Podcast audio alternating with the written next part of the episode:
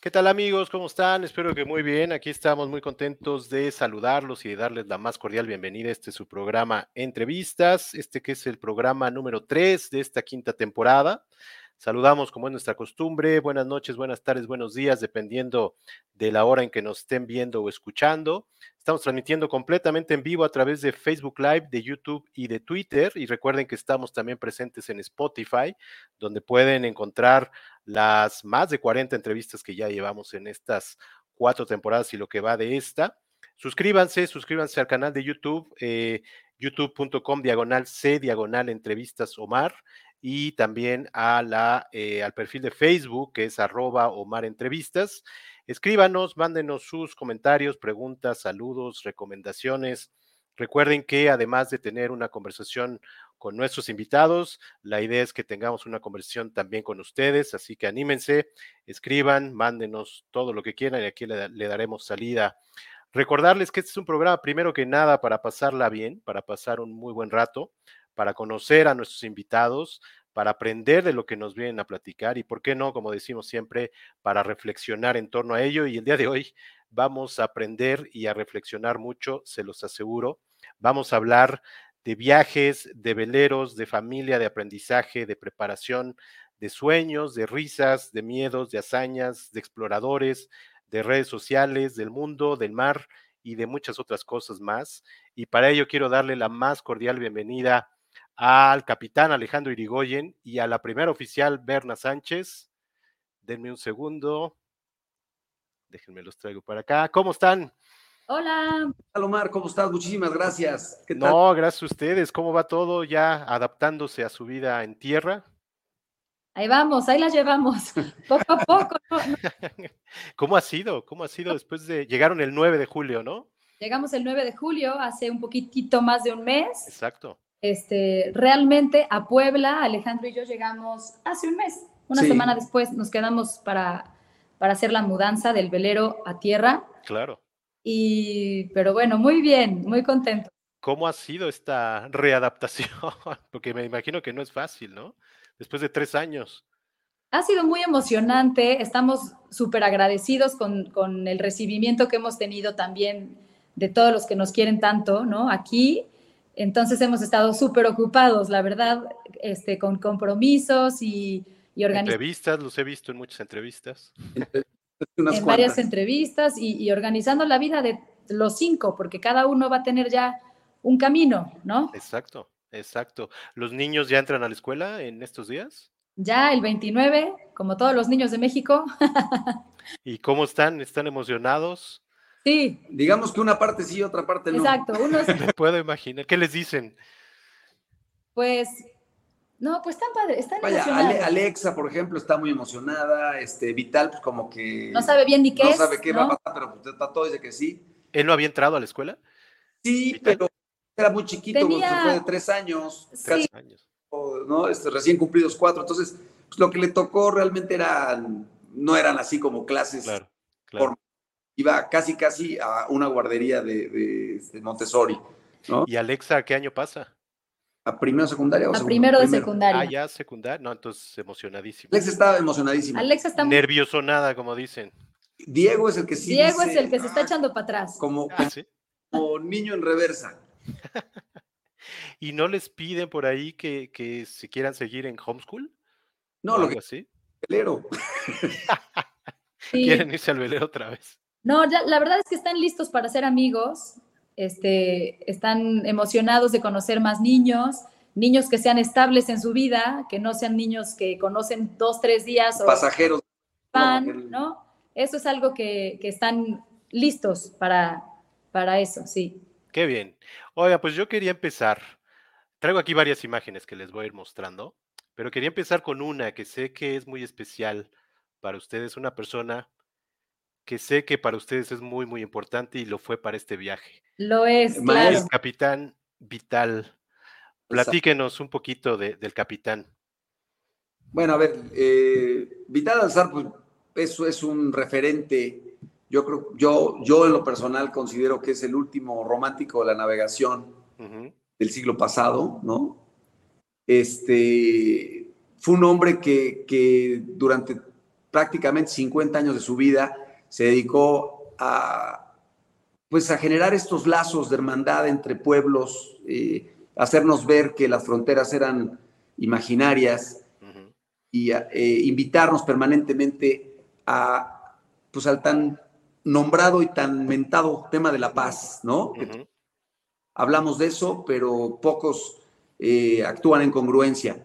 Y, pues él fue un, referente eh, a nivel mundial, lo que hizo fue fuera de serie. Es un hombre que cruzó el Atlántico, eh, perdón, el, Pacífico. Pacífico, ¿verdad? De Guayaquil, de Guayaquil Ecuador, a, Australia, y lo hizo, bueno, concretamente lo hizo en dos ocasiones, pero lo intentó en tres ocasiones. Una no lo logró y las otras dos sin problemas lo. Por aquí tenemos su balsa impresionante, que usó la primera vez, creo, ¿no? Entonces, eh, pues realmente fueron, sus proyectos fueron de otra dimensión, porque él eh, planteaba desde la construcción del barco y, de ahí, pues todo lo que implica, ¿no? El, tema de juntar a la tripulación. Eh, era un hombre fuera de serie era un gran líder. Un gran líder. Era un gran líder. Para Alejandro fue un mentor del mar, fue alguien que impulsó este proyecto con una nos dio una seguridad y una este, una certeza de que lo que estábamos haciendo era lo correcto. Era lo correcto, nos inspiró muchísimo, nos ayudó muchísimo y, bueno, sí, siempre va a vivir en nuestro corazón como una persona muy, muy especial y parte de nuestro proyecto se lo, se lo vamos a siempre honrar a él. Mi padre del mar, definitivamente. También postizo, pero con un cariño muy, muy profundo, a tal grado que, pues, imagínate, uno de nuestros hijos se llama, ¿no? En su honor. Exactamente. Y él era español y entiendo que viene a vivir a México. ¿Lo conocen aquí en México? En, Acapulco vivía, creo, ¿no? Bueno, él, él, era, él era de Santander, era cántabro, y llegó a México hace muchísimos años, eh, se enamoró en México y se casó en México con, doña Denise. Eh, y bueno, tuvo dos hijas, eh, Denise y, Marina. Y yo cuando, cuando lo conocí era porque mi papá pues tenía algunos clientes en Veracruz. Mi papá se dedicó al tema del dulce, del comercio por muchos años. Entonces, de vez en cuando iba a visitar a sus clientes en diferentes lugares, ¿no? y por ahí le llegó eh, pues, la noticia de que había un loco que estaba haciendo una capela en Alvarado, Veracruz. Estoy hablando del año de 1980, más o menos. Entonces, pues, yo en esa época tenía siete y acompañé a mi papá a Veracruz y pues él tenía curiosidad y, me dijo, oye, pues vamos a ver esto que están haciendo una carabela, vamos a verla, ¿no? Entonces, de Veracruz manejamos ahí una hora, un cachito, Alvarado, y llegamos al lugar donde estaba aquel barco construyéndose y pues, la imagen que tengo de niño es de aquel costillar este, de, aquella carabela, la Marigalante, pues a medio construir. O sea, Vital tardó creo que siete, ocho años en terminarla. Entonces estamos hablando que si, yo la vi en el 80 estaba nada más lo que era la quilla y las cuadernas, que eran las puras costillas. Y cuando lo volví a ver por segunda vez, fue yo creo que por ahí del 87, 88, ya en Veracruz, con el barco ya recién botado. Entonces, eh, pues para mí, imagínate, de los siete años, la segunda vez que lo veo, pues ya tenía yo 14, ¿no? Entonces ya entendía un poquito más del tema y, en ese momento tuvimos un vínculo fuerte eh, que él, él inclusive me invitó o le propuso a mi papá que si no me daba permiso de ir con él a navegar. Y mi papá obviamente dijo, no, no, ¿cómo? Ahora sí que, ¿para qué o qué quieres? No, no, no, no. Y yo le insistí a mi papá y total, a la mera hora, pues obviamente no, eso no ocurrió. Y lo único que se quedó como, como anécdota fue que yo traía una navaja que me había regalado mi papá y la tenía con su funda y, se la regalé. Ok. Le regalé esa navaja no me la quería aceptar y yo le insistí que, era un regalo, quería dárselo. Y pues de una manera tanto, este, como que no tenía un... Ya en ese momento terminó esto, lo volví a ver nuevamente eh, como al año que vino a dar una plática a la Universidad de las Américas y mi papá era consejero de, la UTLA y pues lo volvimos a ver ahí, ¿no? Pues ahí nos saludamos, platicamos con él y no lo volví a ver más. Entonces, como que sabía alguna de sus historias y el libro de, Vital pues, siempre estuvo en la casa. Y al paso de los años, yo ya grande, ya incluso ya casado, veo una entrevista que le hicieron en una, en una revista que, que, se publica bimestralmente en el Club de Yates de Acapulco, y en el artículo en el cual lo entrevistaban, pues, pues veo que había sido ahí en Acapulco. Entonces, el entrevistador era un amigo mío mm. y él me dijo que vivía ahí y me dio el teléfono de su casa. Y pues le hablé, le hablé por teléfono y le dije, este, capitán, seguramente no me recuerda, pero cuando yo era niño le regalé una navaja. Y entonces en ese momento, digo, hombre, niño de la navaja, ¿cómo olvidarte? ¿Cómo has estado? Y se acordaba, se acordaba claramente del, del capítulo aquel. Y fue así como volvimos a vernos y bueno, pues obviamente en esa plática de, de, que nos interesaba el mismo tema del mar, eh, pues hubo un, lazo y un hilo conductor con aquella navaja que le regalé, que, que pues nos, nos, vinculó inmediatamente, nos, nos enlazó eh, intensa y estrechamente, ¿no?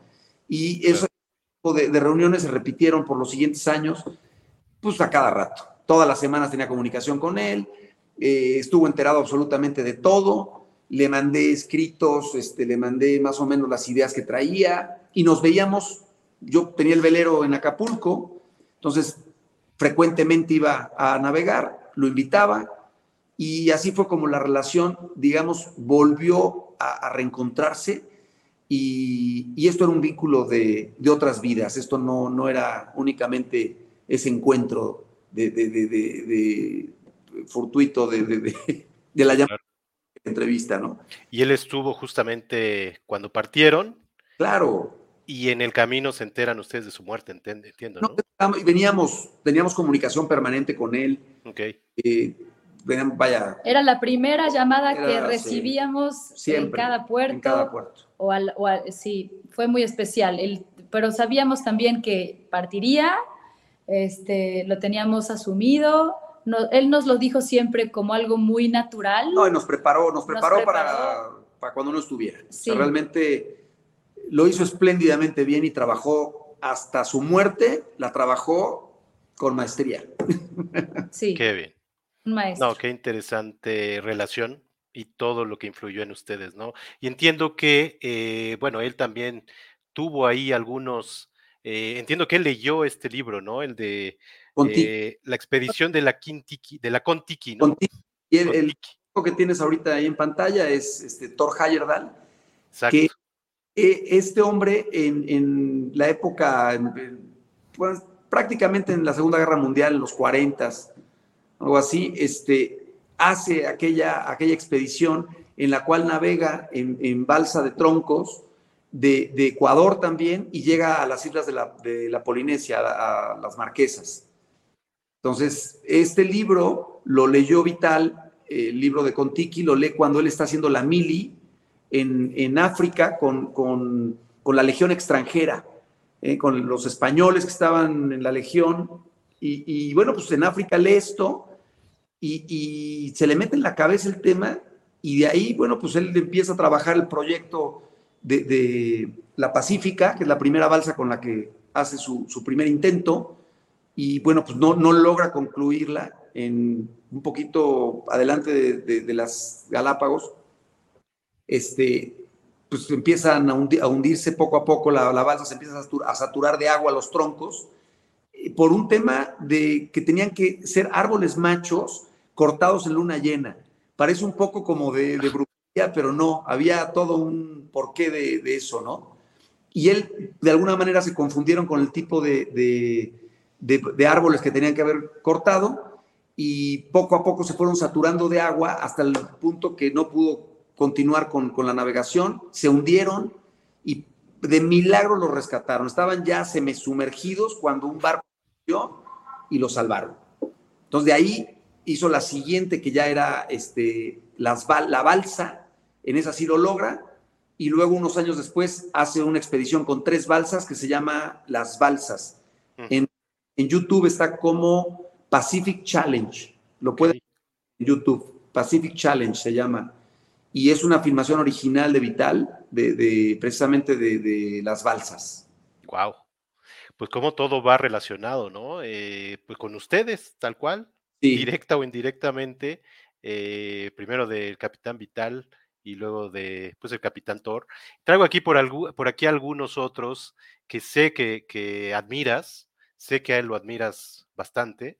Por ahí escuchaba que, que te gustaría por ahí cenar con él. y claro. Sí. Escuché un podcast con una compañera tuya de la prepa. Sí, sí, sí. ¿Qué le preguntarías? ¿Qué platicarías con él?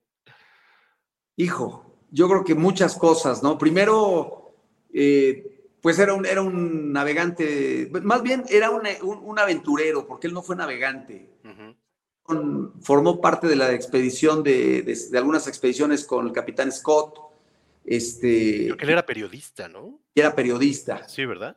Exacto. Entonces, pues la, expedición que él organiza, la, con la que se hace famoso, que es la expedición transantártica imperial, eh, que a final de cuentas pues fue un fracaso, ¿no? Nunca logró llegar a Antártida o poner un pie en la Antártida, pero eh, toda esa, esa situación de, que, se convirtió en supervivencia cuando, cuando queda atrapado en el hielo y, su barco es prensado por el hielo y logran sobrevivir absolutamente todos los tripulantes de, ese barco, del, Endurance, pues es una historia de, lucha, de liderazgo fuera de serie, fuera de serie. Entonces, eh, precisamente el próximo proyecto que traigo en mente es Tras la Estela de Shackleton. ¿Ah, sí? Sí. ¿Nos das la primicia? Por supuesto. para allá. Oye, sé también que por aquí el... Sayula. Eh, los, exacto, el Sayula 2, creo que también un poquito fue inspiración, ¿no? Eh, platícanos un poquito. Bueno, esto es, fíjate lo, que es la, lo que es la vida. Eh, el capitán Ramón Carlín, a bordo del Sayula 2, se inscribe en la, segunda, en la primera, regata de vuelta al mundo. Hoy eh, pues es la Volvo Ocean Race. En aquel momento era la Whitbread eh, y era la primera edición.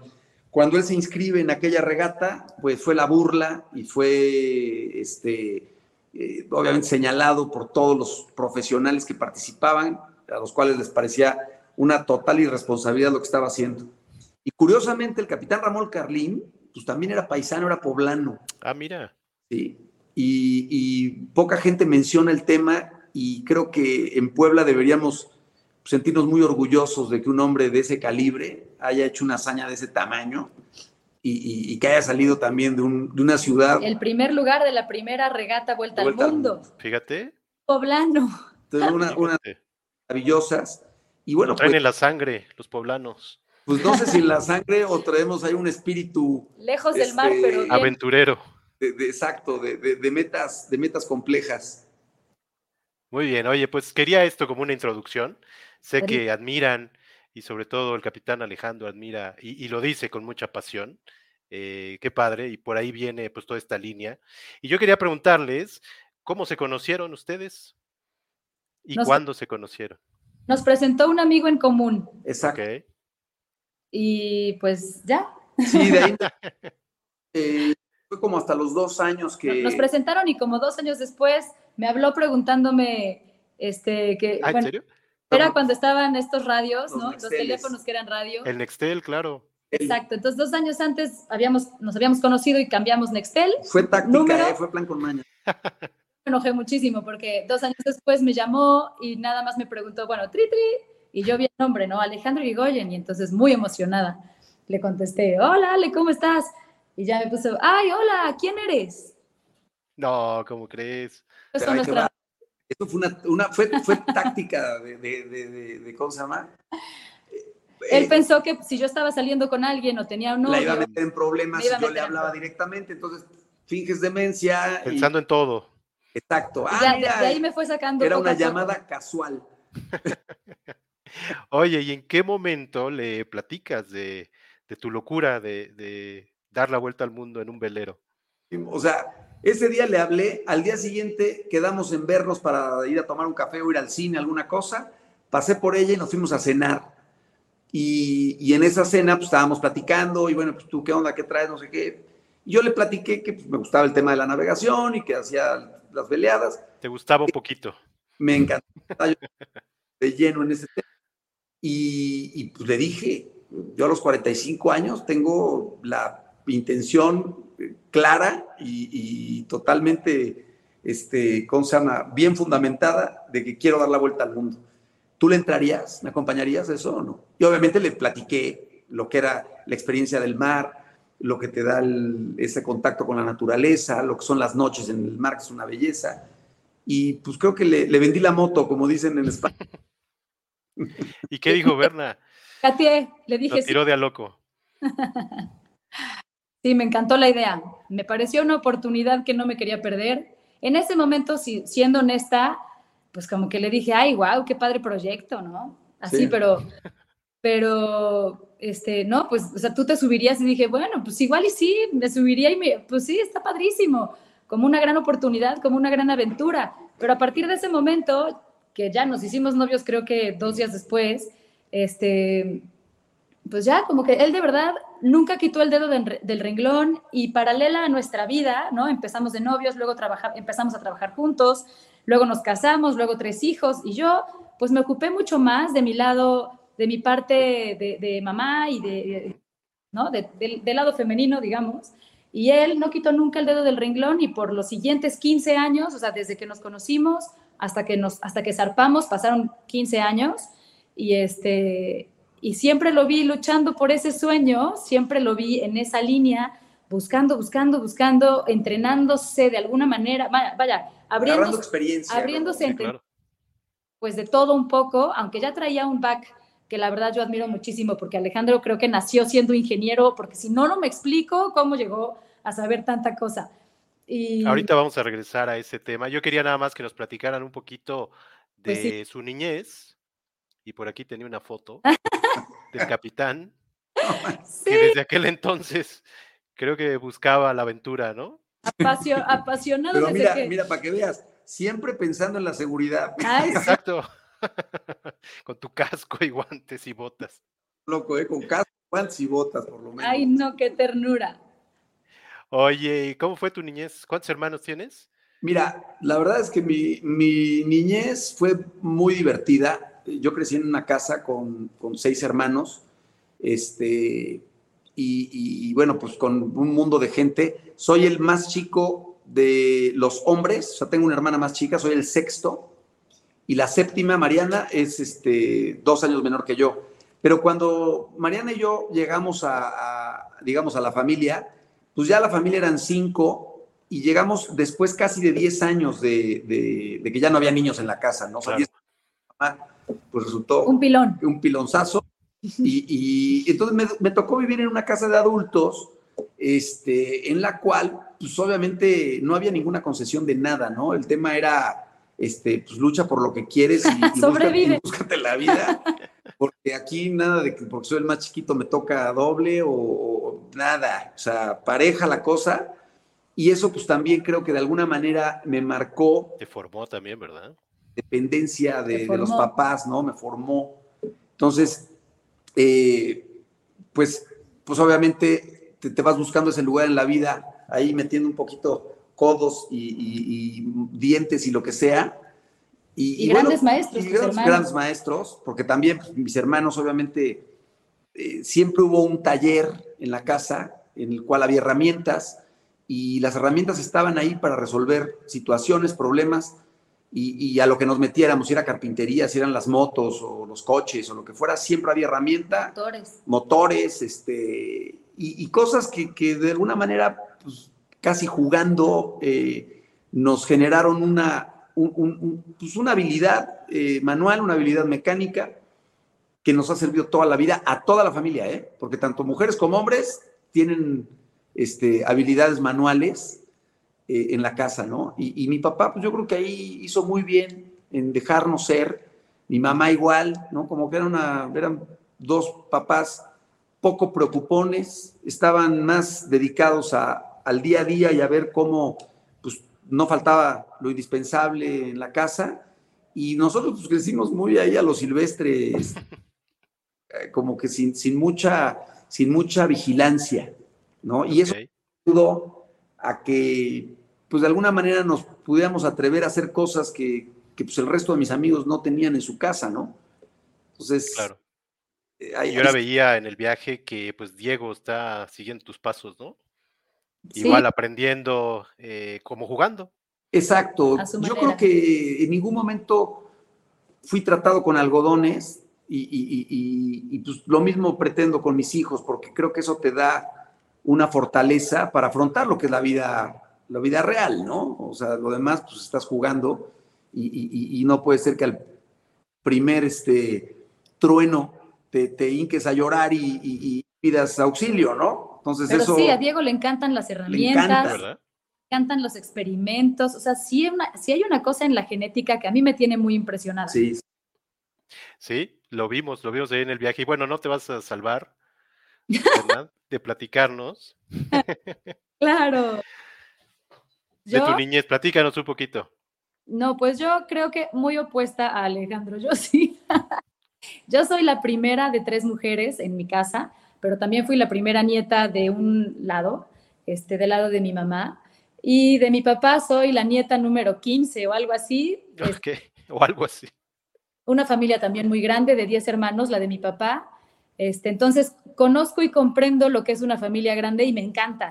yo hubiera tenido muchos más hijos, pero bueno, este, mi infancia fue muy feliz. Fui una niña muy creativa desde, desde, desde muy, sí, o sea, siempre, siempre creatividad, siempre, este, también tuve mucha libertad, aunque, aunque mi mamá fue muy sobreprotectora, digamos. Juegos didácticos, cosas que pero, siempre, pero siempre también, pero mi papá muy libre, entonces tuve ahí un balance que creo que me sirvió muchísimo para, para también disfrutar mucho de las cosas simples. Mi papá es un, es un hombre como de, rancho, ¿no? Este, le, su, es agrónomo, es agrónomo, y lo ah, que más disfruta en la vida es estar en el campo.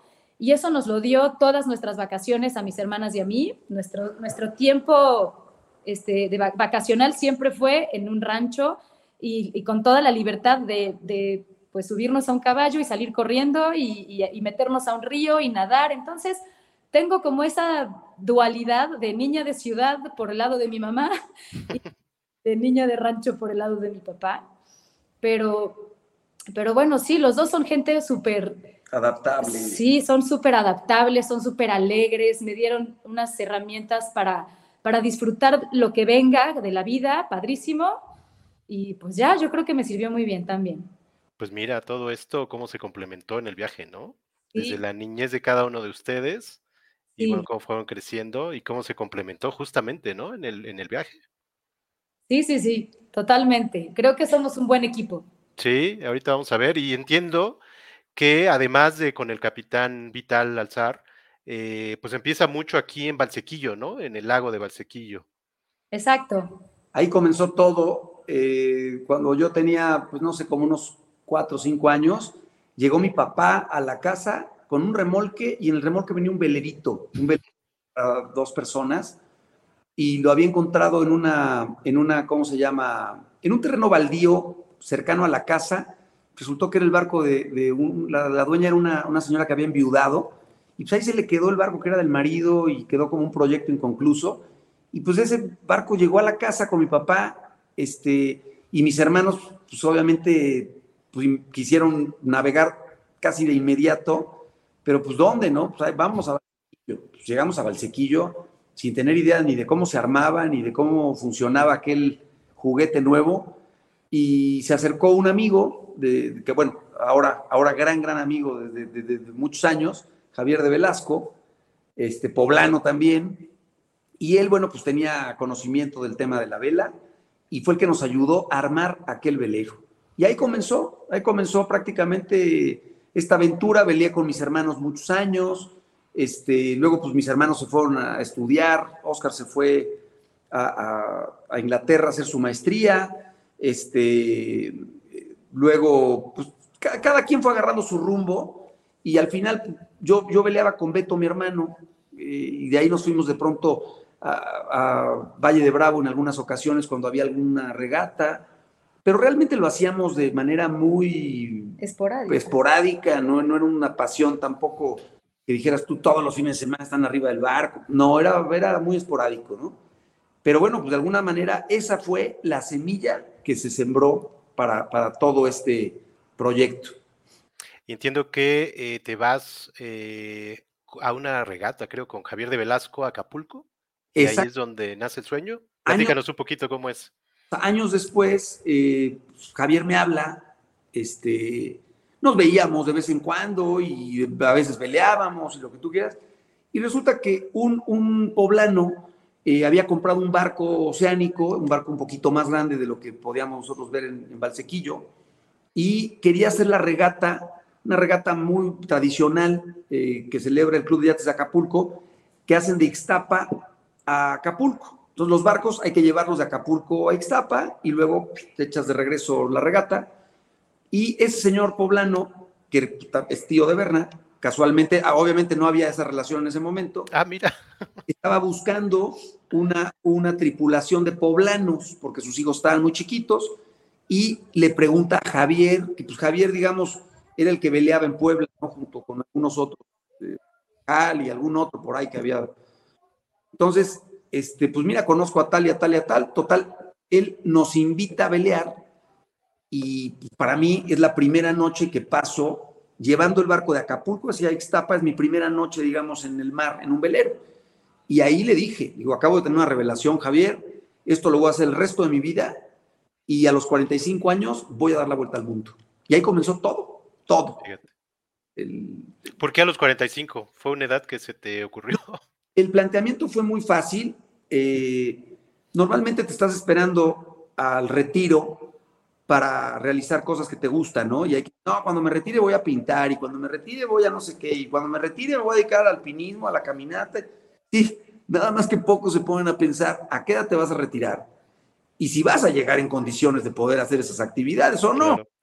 Entonces, pensando precisamente en eso, que pues yo no sé primero si voy a llegar sano, si, si voy a llegar, y pues yo creo que los 45 años puede ser una edad bastante normal, digamos, siendo muy optimistas, pues igual ibas a la mitad del camino. Eh, parece entonces, pues ya debes tener definido más o menos que, cómo, cómo, está tu tema económico y cómo está tu tema laboral y cómo están tus condiciones. Y sigues estando sano, digamos, joven relativamente, eh, estás en plenitud, si quieres, de facultades, ¿no? Este, entonces, consideré que era un momento idóneo. ¿Y por qué me vino a la cabeza? No lo sé, pero se quedó tatuado en, vaya, en el inconsciente, digamos, este, esa, esa, esa edad y ese proyecto. Y de ahí comenzó absolutamente todo para adelante. sí, ahorita, Berna, que fueron 20 años de preparación. ¿Cómo fue a grandes rasgos pues, toda esa preparación? Zarpé a los 45 y... ¿Te lo planteaste a los 22, Me lo planteé a los 22, 23, o sea que más de 20 años, poco más de 20 años. ¿Y cómo fue esa preparación? A grandes rasgos, no queremos saber tanto detalle de 20 años, pero un poquito. Es, si estás empleado en algún lado, es muy difícil que te, te, digan, sí, hombre, vete y ya cuando regreses me buscas, ¿no? O sea, es muy complicado. Luego, por otro lado, eh, pues era hacer toda la estructura de, ok, ¿te gusta esto? ¿Cómo le vas a hacer? Los recursos, la lana, eh, y ahí empezó yo estaba de empleado en una fábrica alemana como gerente de logística y pues me di cuenta, primero que arriba de mí el director era alemán, o sea que era un puesto casi imposible para, para un mexicano, ¿no? Porque pues era una compañía que, estaba manejada totalmente por alemanes. Cuando quise hacer algunas cosas internamente, pues me di cuenta que había también una gran política eh, interna, ¿no? Que esta compañía no era una sola, sino era todo un grupo y como que la, la, ecuación se empezaba a complicar. Entonces me di a la tarea de buscar un tipo de negocio en el cual pudiera yo tener pues una serie de, de, de, eh, cosas favorables para que me permitiera tener las horas que yo necesitaba para mi vida, para mi familia, para lo que viniera, y además que, o sea, que me brindara la economía suficiente y que pudiera yo este, pues, hacer un, un buen proyecto. Y fue así como como renuncio a la empresa alemana y comienzo con la, con la empresa de, fundición y de cosas de, hacíamos cosas de fundición de precisión, joyería, este, bisagras, herrajes. Okay. Y, y, así fue como, como comenzó todo esto, ¿no? Y como toda empresa, tuve la novatada, me eché mis dos años de, casi casi de, plegarias y de arduo esfuerzo sin que lograra yo nada. Claro. Parecía que los esfuerzos eran totalmente en vano, este, pero nunca quité el dedo del renglón y pues estuve dispuesto a gastar todo lo que tenía. Vendí mi coche, vendí todo, absolutamente todo. Me quedé sin nada por hacer el, proyecto de la, de la, fábrica. Me fui a Nueva York, con clientes en, en, Nueva York, y pues en el año 3 esto despuntó y empezó a, a trabajar. A ver, era un negocio no para hacerme rico, era un negocio para tener una vida estable y poder llevar a cabo mi proyecto. Tu sueño. Oye, y al mismo tiempo, me imagino, paralelamente, estudiabas el mar y seguías veleando y todo esto, me imagino, ¿no? No, no, no te puedo decir que me ponía a estudiar y eso, pero seguía navegando. En, cada mes iba a Acapulco, este, a las regatas del fin de mes. El último fin de semana de mes eh, hay, hay regatas en el club. Y bueno, pues estuve participando en diferentes equipos. De pronto estaba en una tripulación, luego en otra, y, así fui, digamos, como que eh, aprendiendo. Eh, después de unos meses de estar ahí metido, un año de estar ahí, una persona con la que estuve navegando bastante tiempo, me ofreció un barco y me dio todas las facilidades para pagárselo. Y bueno, pues así fue como me hice de mi primer velero oceánico. Y que pues, me generaba una gran satisfacción el llegar a arreglarle y a ponerle el foquito y el herraje y todo lo que implica esto de la, de la navegada. Y empecé a hacer pequeñas travesías. Me iba a Huatulco, me iba a este, me, iba moviendo, ¿no? Invitaba amigos. Eh, luego, obviamente, el negocio empezó a tener ciertas complicaciones y, se me ocurrió hacer una especie como de tiempo compartido. Y entonces veía que muchos amigos míos se les antojaba lo que yo hacía, pero pensaban que era algo como impagable. Y pues hice una especie de, tiempo compartido y los invité de socios. Entonces cada uno tenía un fin de semana al mes y así funcionó por años. Tuvimos tres veleros, ¿no? Eh, así. Y todos los veleros los compró, bueno, no nuevos. De segunda mano, nunca he tenido un barco nuevo. ¿eh? Y, y, eso ayudó muchísimo a que Alejandro tuviera que aprender muchas cosas de reparaciones y de, y de mantenimiento y de, ¿no? y de fallos que les pasan a, los, a, los, a las embarcaciones que ya tienen un tiempo. Incluso pasan, pero pero, es, pero yo creo que eso también fue una escuela, el que tuviera, tuviera que ponerse él literalmente de cabeza, a arreglar, motores, de todo, de todo en este, medio mar, a cambiar aceites, a, a todo. Pues era tu preparación, justo, ¿no?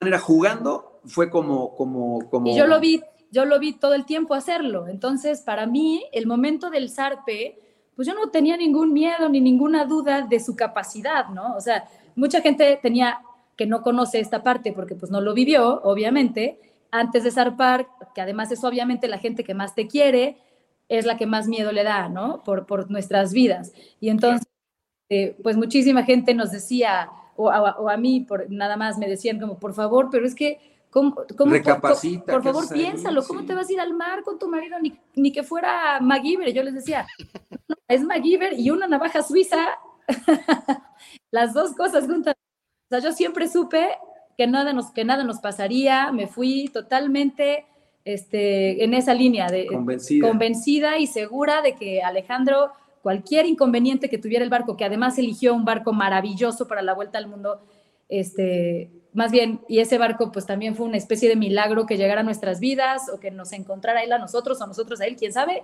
pero el chiste es que el barco nos dio muchísima confianza. A mí en, lo personal, Alejandro me, aporta una seguridad en el mar y, que mientras no le pasara nada a él, todo estaría bien. Ahorita quiero regresar un poquito a ese tema del barco, eh, del Aldivi, eh, pero quiero que nos lleven un poquito. Eh, ustedes vivían en Valquirico, ¿no?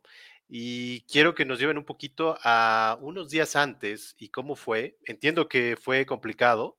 Entiendo que además por ahí platicabas en esta entrevista con tu compañera de prepa que algo de lo más complejo fue el sistema que tenemos, ¿no? Y que para una tarjeta y para todo eso fue complicado por ahí también escuchaba que eh, la misma Alexa por ahí les, les decía, a nosotros no nos han preguntado, ¿no? Platíquenos un poquito cómo fue unos días antes. Pues mira, el, mucha gente eh, que nos pregunta, ¿no? O en entrevistas, lo primero que quieren escuchar es, ¿qué fue lo más difícil que les tocó? Obviamente, esa pregunta va dirigida más a temas meteorológicos, a complicaciones en el mar, pero curiosamente lo más difícil que nos tocó vivir, y siempre se los reafirmo y se los vuelvo a decir, fue el salir, el despegarnos de tierra, el, el salir de, de, la cotidianidad, de, del despegarte fue, de verdad, no te imaginas lo, lo, lo, difícil, la cantidad de juicios, de irresponsable, de este, suicida, de loco, de, vas a matar a tu familia, o sea, comentarios de verdad muy, muy pues, agresivos parecían. Y, y, en un momento, pues, sí me, me, me, generaron así como un conflicto interno, porque llegué a cuestionarme si efectivamente tal vez estaba yo cometiendo una gran estupidez, ¿no? Hasta que me di cuenta que esos juicios no eran contra mí. O sea, hablaban desde sus zapatos, desde su inexperiencia en el tema o de su falta de conocimiento del tema. Y en ese momento ya como que se suavizó un poquito eh, la, situación para mí en lo personal, ¿no? O sea, sí me llegué, sí me cuestioné seriamente el... Es como cuando te dicen que, piensas que todo el mundo está mal y tú estás bien, ¿no? Generalmente eh, el que está mal es uno, ¿no? Y, aquí era una cosa muy similar. O sea, no puede ser que, todo, que no haya una persona que me diga, oye, qué guau, qué, increíble lo que vas a hacer. No lo podía entender. O sea, bueno, ¿por qué, qué, de verdad estará tan mal esto? ¿Qué, qué, y, bueno, pues fue todo un proceso. Acabábamos de cambiarnos a, a Valquirico, teníamos una casa muy bonita. Eh, Llevábamos un año un viviendo año ahí. viviendo ahí. Preguntaba, oye, pero como por qué te saldrías de, este, de esta vida, de este confort, de este bienestar, para jugarte la vida y la de tu familia en una aventura? O sea, no, no, no me has sentido, ¿no? Y bueno, pues la realidad es que en el fondo yo consideraba que todo ese aparente bienestar realmente era más un veneno para mi familia que algo que pudiera aportarnos algo positivo. Y el era la respuesta. El mar era el camino y era lo que nos podía dejar a nosotros como, como familia, como, como grupo, digamos, como célula de, la sociedad, nos podía aportar una gran riqueza y que pues era un tesoro que la gente simplemente estaba despreciando y lo tenían ahí enfrente, ¿no? Y así fue como comenzó todo el tema. Fíjate. Oye, y entiendo que sí, Alexa por ahí les cuestionó, ¿no? Que era la más grande, es la más grande. Me dijo, oye, pa, es que yo te veo muy entusiasmado con esto, pero pues a mí no me has preguntado si quiero ir. Uf. ¿Y qué le comentaste? ¿Quieres ir? Y me dijo, sí. Y dije, ya está. Era nada más el trámite. No, Alexa le propuse, le dije, mira, vamos a una cosa, dame un año sea, yo entiendo que, desde tu perspectiva puede ser una, te estoy sacando de tu vida, te estoy sacando de tu familia, de todas tus querencias, digamos. Tu escuela. Y tu escuela y de tu, de tu estabilidad. Pero confía en lo que estoy haciendo, por favor. Y te pido un año.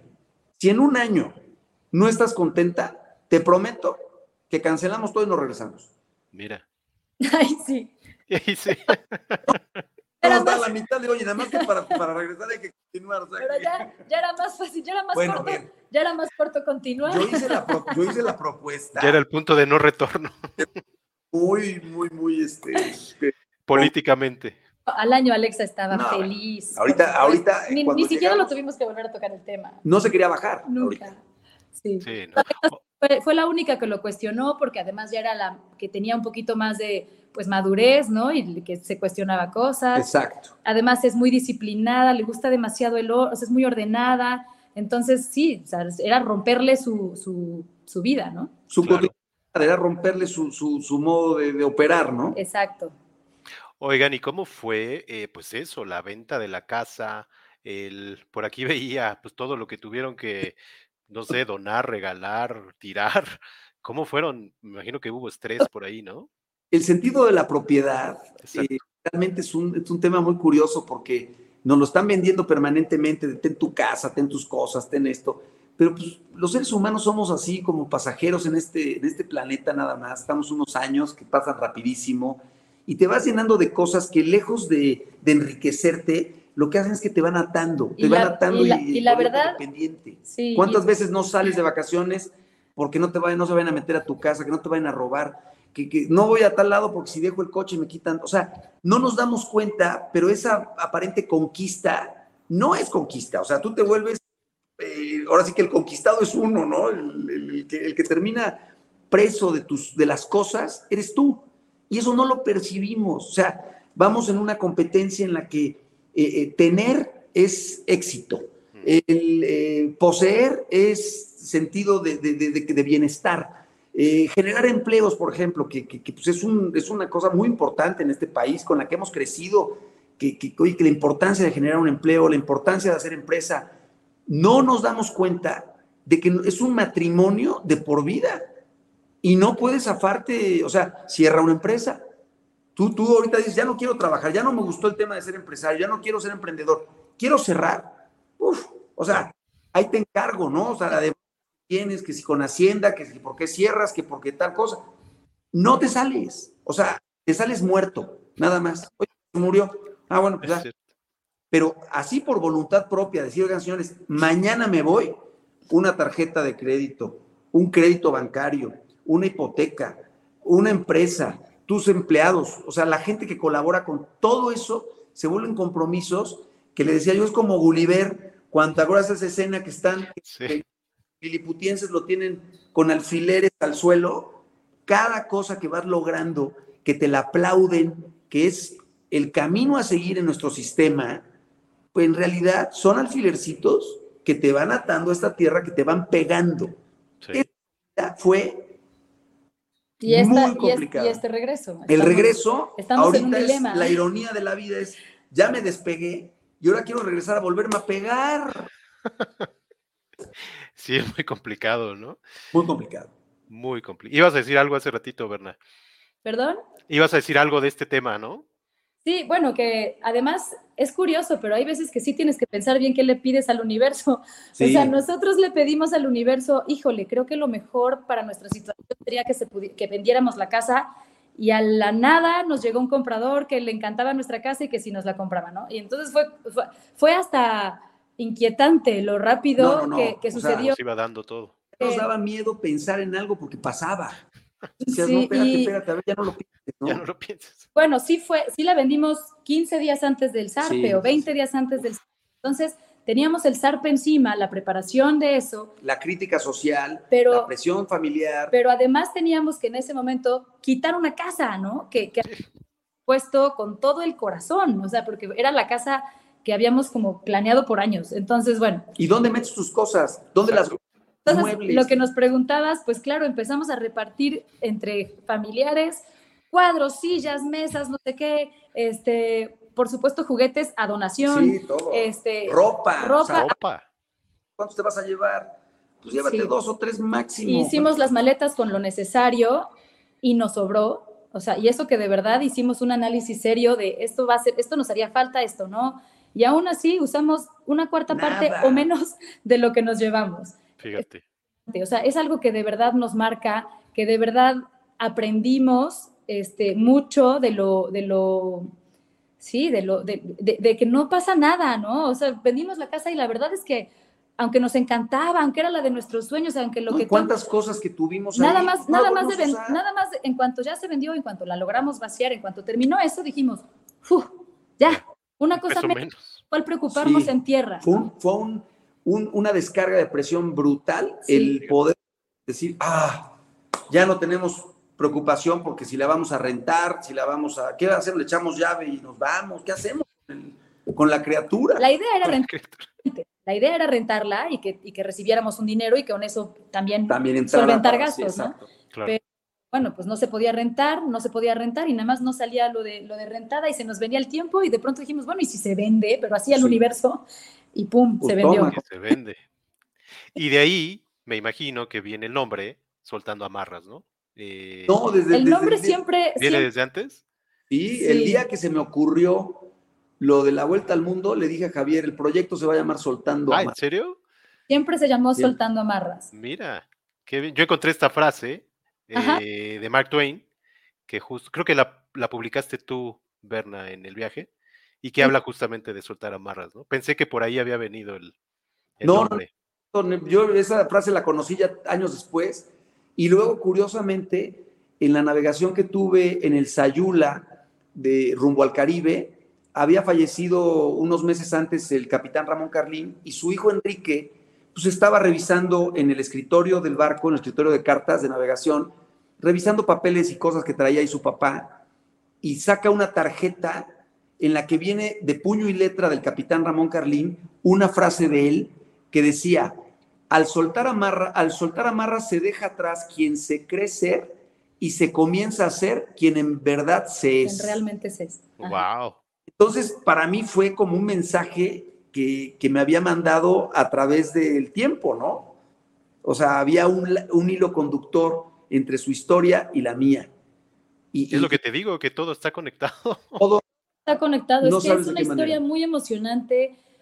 A veces hasta nos da, este, pues no sé, un poquito, como que a veces decimos, híjole, qué pena decir esto porque suena demasiado mágico o suena demasiado, pero pues es cierto, o sea, tuvimos muchos momentos de magia, ya en el viaje también, muchos ángeles de la guarda que de verdad llegaban de pronto hasta nadando, ¿no?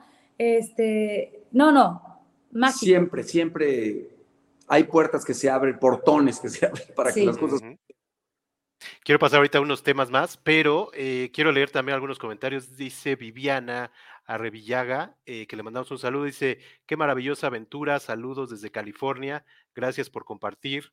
Javier Urrutia dice, felicidades por la entrevista, no les dio miedo estar solos por el mar en la noche, robos, que se les descomponga, etcétera.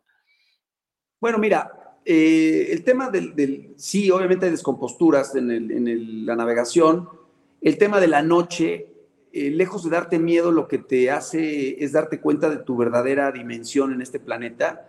Y eso creo que es algo que nos debería pasar a todos. Creo que eso te, pone un, una realidad, te pone realmente a que, a que dimensiones que muchas veces creemos que, que todas las tenemos ganadas y que estamos aquí, que soy fulano, que soy el director de tal cosa, el gerente de no sé qué, que ya hice.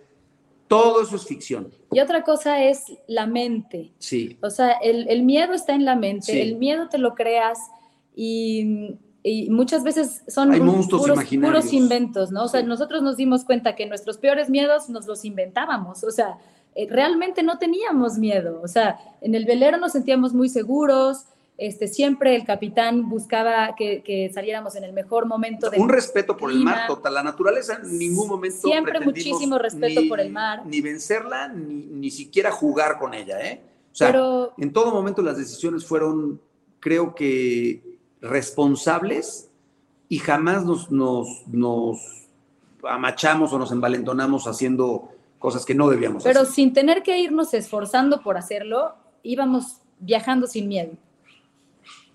Sí, claro. Eh, y bueno, yo quería pasar algunos aspectos técnicos, ahorita que regrese el capitán, y justo la historia de, del barco, entiendo que es este, eh, el barco, sí, ¿verdad? Sí, se llamaba Ceutedern y... Se llamaba así, ¿verdad? Divi, por nuestros tres hijos. Exacto, al Divi por las iniciales, ¿no? De, ah, Alexa, Diego y, y Vital, ¿no? Pero platícanos un poquito la historia de, cómo fue que lo encontraron. Uy, bueno, es otra maravillosa historia. Em, en una de las navegaciones en las que Alejandro venía en el Sayula, precisamente, otra vez, que venían regresando, pasó por, por Puerto Madero, Chiapas, y se bajó del velero y vio a este velero fuera del agua y se enamoró de este velero, bueno, más bien comprendió que existían este tipo de veleros, ¿no? Porque llevaba muchos años buscando otro tipo de embarcación. Y bueno, cuando vio este velero fuera del agua que tiene dos quillas, doble, doble, vaya, doble quilla, motor y es de aluminio y, y, lo vio como un tanque, literalmente. Precisamente esa foto que tienes del lado derecho, primera foto que le tomé al barco, eh, ya cuando estaba entrando, esa foto la tomé llegando a Chiapas, a Puerto Madero, a minutos de subirme al velero para navegar a, Acapulco. Se subió en ese velero un tiempo después de que, de que lo vio. Primero lo vio y le pareció súper interesante. Continuaron afuera del agua. afuera del agua, continuaron el viaje y unos meses después, Alejandro llamó a la Marina de, Puerto Madero, Chiapas, para preguntar si podría hablar con el dueño del velero. Y bueno, la historia es larguísima. Finalmente pudo localizar este cuate porque llegó ahí, llegó a la Marina precisamente en el momento en el que Alejandro llamaba para, para ver si podía conseguir sus datos. Y bueno, pues de, de, bote pronto le dijo, oye, me interesa muchísimo tu barco, me, me gustaría navegar en él, este, me parece súper fuerte, ¿no? Y este cuate le dijo, bueno, y Alejandro le dijo, me gustaría acompañarte, ¿cuál es tu plan? Y él, el, el ex dueño quería mover el velero de Chiapas hacia, hacia, Los Ángeles, bueno, hacia el norte. Okay. Alejandro le dijo, ¿me permitirías acompañarte hasta Acapulco? O sea, ¿me, ¿me, puedo bajar en Acapulco, por favor? Te acompaño de Chiapas a Acapulco. Conozco la ruta, ya he navegado por ahí. Y te puedo ayudar. Te puedo ayudar y con mucho gusto. Y además así me encantaría conocer tu barco. Y este cuate que iba solo, pues le convenía también tener un compañero y le, dijo, sí, perfecto, adelante, lo acompañó y en esa navegación, este, en resumen, Alejandro me habló un día para decirme, Berna, este es el velero, o sea, no, no te puedo explicar la vibra, la energía que me está diciendo el, barco. me dijo, este es el barco. Estoy convencido, ya tenemos barco, o sea, tenemos que lograr, bueno, no, no lograba convencer al dueño de que se lo vendiera, ¿no? No podía cerrar la negociación pero me decía, no sé cómo, pero este velero es el adecuado, o sea, no este tienes una idea de la seguridad, todo, ¿no? Y yo nada más por teléfono así de, bueno, pues convéncelo. ¿Y, cómo fue que lo convenciste? Al final el que se convenció fue él porque él estaba empeñado en llevarse el barco en solitario de, de, el norte de México, quería llegar a Nueva Zelanda solo. Wow. Pero en el trayecto yo me di cuenta en dos o tres ocasiones que, tuvimos algunas crisis este, por clima que estaba muy fuerte, que él se ponía muy mal. Ah, mira. Pálido y me decía que, se mareaba y que, tenía un problema con la comida. Entonces, a la segunda vez que le pasó, le dijo, oye, yo creo que no es un tema de comida, yo creo que bien, tienes miedo. O sea, ¿estás bien? Y ahí me confiesa que le daban ataques de pánico. Wow. Entonces lo que le dije, le dije, perdóname, se llama, se llama Nils. Le dije, Nils, yo creo que es una locura lo que piensas hacer y vas a acabar suicidándote a medio mar. O sea, no puedes, no, no estás capacitado o, químicamente, o sea, físicamente, tu impedimento de los ataques estos, no creo posible que puedas eh, realizar una navegación de esas características. Consíguete una novia o que te acompañe un amigo o haz algo pero honestamente no creo que vayas a hacer esto. O sea, no te veo como lo, si pasando el istmo de Tehuantepec, a ver, el istmo es un súper reto, ¿eh? No quiero, es una zona durísima en el planeta para navegar, durísima. Con, condiciones de norte, la acabas. Nos tocó muy fuerte, y, pero eso le puede tocar muchas veces en una navegación claro. a Nueva Zelanda, muchas. Entonces dije, pues este va a acabar aventándose por la borda. ¿Y qué dijo? Sí, hasta aquí llegue. Él fue el que se dio cuenta de lo que le decía y justo ya habiendo llegado a Acapulco, a la mañana siguiente yo ya me iba a Puebla, obviamente con la, ahora sí que... No pude lograrlo. Ahora sí que de, totalmente decepcionado. De Desilusionado. Y me dijo, oye, ayer pusiste un espejo frente a mí y creo que tienes razón, lo más sensato es venderlos. Me preguntó que si seguía mi oferta en la mesa y, le dije que sí, obviamente, ¿no? Entonces... Porque le, habías, le había ofrecido varios deals, ¿no? Varios se lo rentaba, te lo rento. Bueno, te lo llevo para allá. Te lo llevo y úsalo en tal lado. O sea, vamos a hacer lo posible porque eso suceda. Pero este cuate tenía un amor por ese barco muy especial, había sido de su tío, su tío tres vueltas lo, al mundo. Lo construyó y le dio tres vueltas al mundo en este velero. Vivió ahí 15 años en este velero. Y este, luego se lo vendió a su sobrino. Es una larga historia, pero bueno, se lo vende a su sobrino y el sobrino pasa por una crisis muy fuerte en un intento por hacer un cruce y entonces se, se, regresa a tierra dejando en Chiapas. y lo termina dejando en Chiapas porque le dio mucho miedo. Ahí cubierto, abandonado. Y ahí es cuando Alejandro yo lo veo ahí. Le toca pasar por ahí. Wow. Otra vez se conecta todo. Lo que buscaba era un barco como el Sayula, un Swan. La marca del barco es Swan. Y, a ver, pues, por todos lados, obviamente puedes este, escuchar que esa marca pues, es un barco resistente, es un barco confiable, Este, y, mi línea de, búsqueda era un, velero como Ay, el más pechocho es el Aldivi. que ahí nace el Aldivi, ¿no? Grande el Aldivi. Y justo lo que quería que nos platicaras, el capitán, un poquito las características y cómo es, eh, por qué buscabas ese barco. Bueno, mira, más bien nos encontramos, el barco y yo. Eh, ese barco, la característica que tiene, primero es la resistencia, es un barco construido totalmente en aluminio, es un aluminio especial para el mar y es por las características de su construcción es muy, muy, muy resistente, muy fuerte a un impacto, a, un tema de un arrecife, ¿no? Que, que este... Es que se, ahí, está. Entonces, tiene dos motores, el calado del barco es de muy, muy bajo, es de metro y medio, lo cual te permite accesar en zonas más bajas. Prácticamente en todo el planeta puedes entrar a una riviera, o sea, puedes meterte un río. Este, este barco estuvo nueve meses en el Amazonas, eh, eh, bueno, pues es muy, muy fuerte, por dentro es muy cómodo y tiene, está muy bien distribuido, muy bien vestibulado.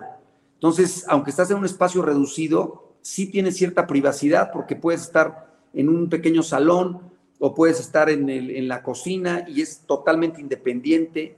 ¿Cuánto mide? ¿Perdón? ¿Cuánto mide? Mide en total 18 metros de largo y de ancho 4.47. Ponle 5 metros de ancho, la parte más ancha, y, de la punta hasta la popa 18, 18 metros. Ok, ok. El mástil mide 19 metros de altura y pues, es no es un barco muy grande tampoco, ¿eh? no, no te imagines, pero es un barco construido para expediciones antárticas. Y es perfecto para seis personas. Perfecto. O sea, bueno, nosotros somos cinco, pero... ¿Cuántos camarotes tiene? Tres. Tres camarotes, dos. Y tiene un, camarote que el dueño original lo utilizó para meter el tema de las baterías, pero podríamos habilitar ese camarote y tendría un cuarto camarote. Y entraría una persona más. Exacto. Ok, para el que se apunte. Sí. Oye, y, capitán, ahí también que nos platique un poco y que nos explique qué es esto de las cartas de navegación y cómo fue que pues ocupó todo esto en la navegación justamente.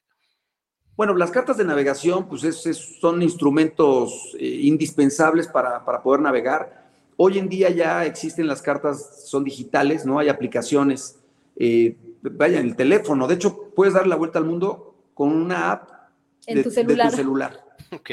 Así. Y cada año va a ser más impresionante el avance tecnológico. A ese grado llega, ¿no? Ahí viene, tienes toda la meteorología, incluso con el celular, aunque no tengas conectividad, el GPS funciona y esa app la puedes utilizar. Esa que ves ahorita en la pantalla es la de, se llama Navionics, y la tienes en el plotter, que es la foto que, se ve en la pantalla, es el plotter del barco, pero la puedes tener en un iPad o la puedes tener en tu celular.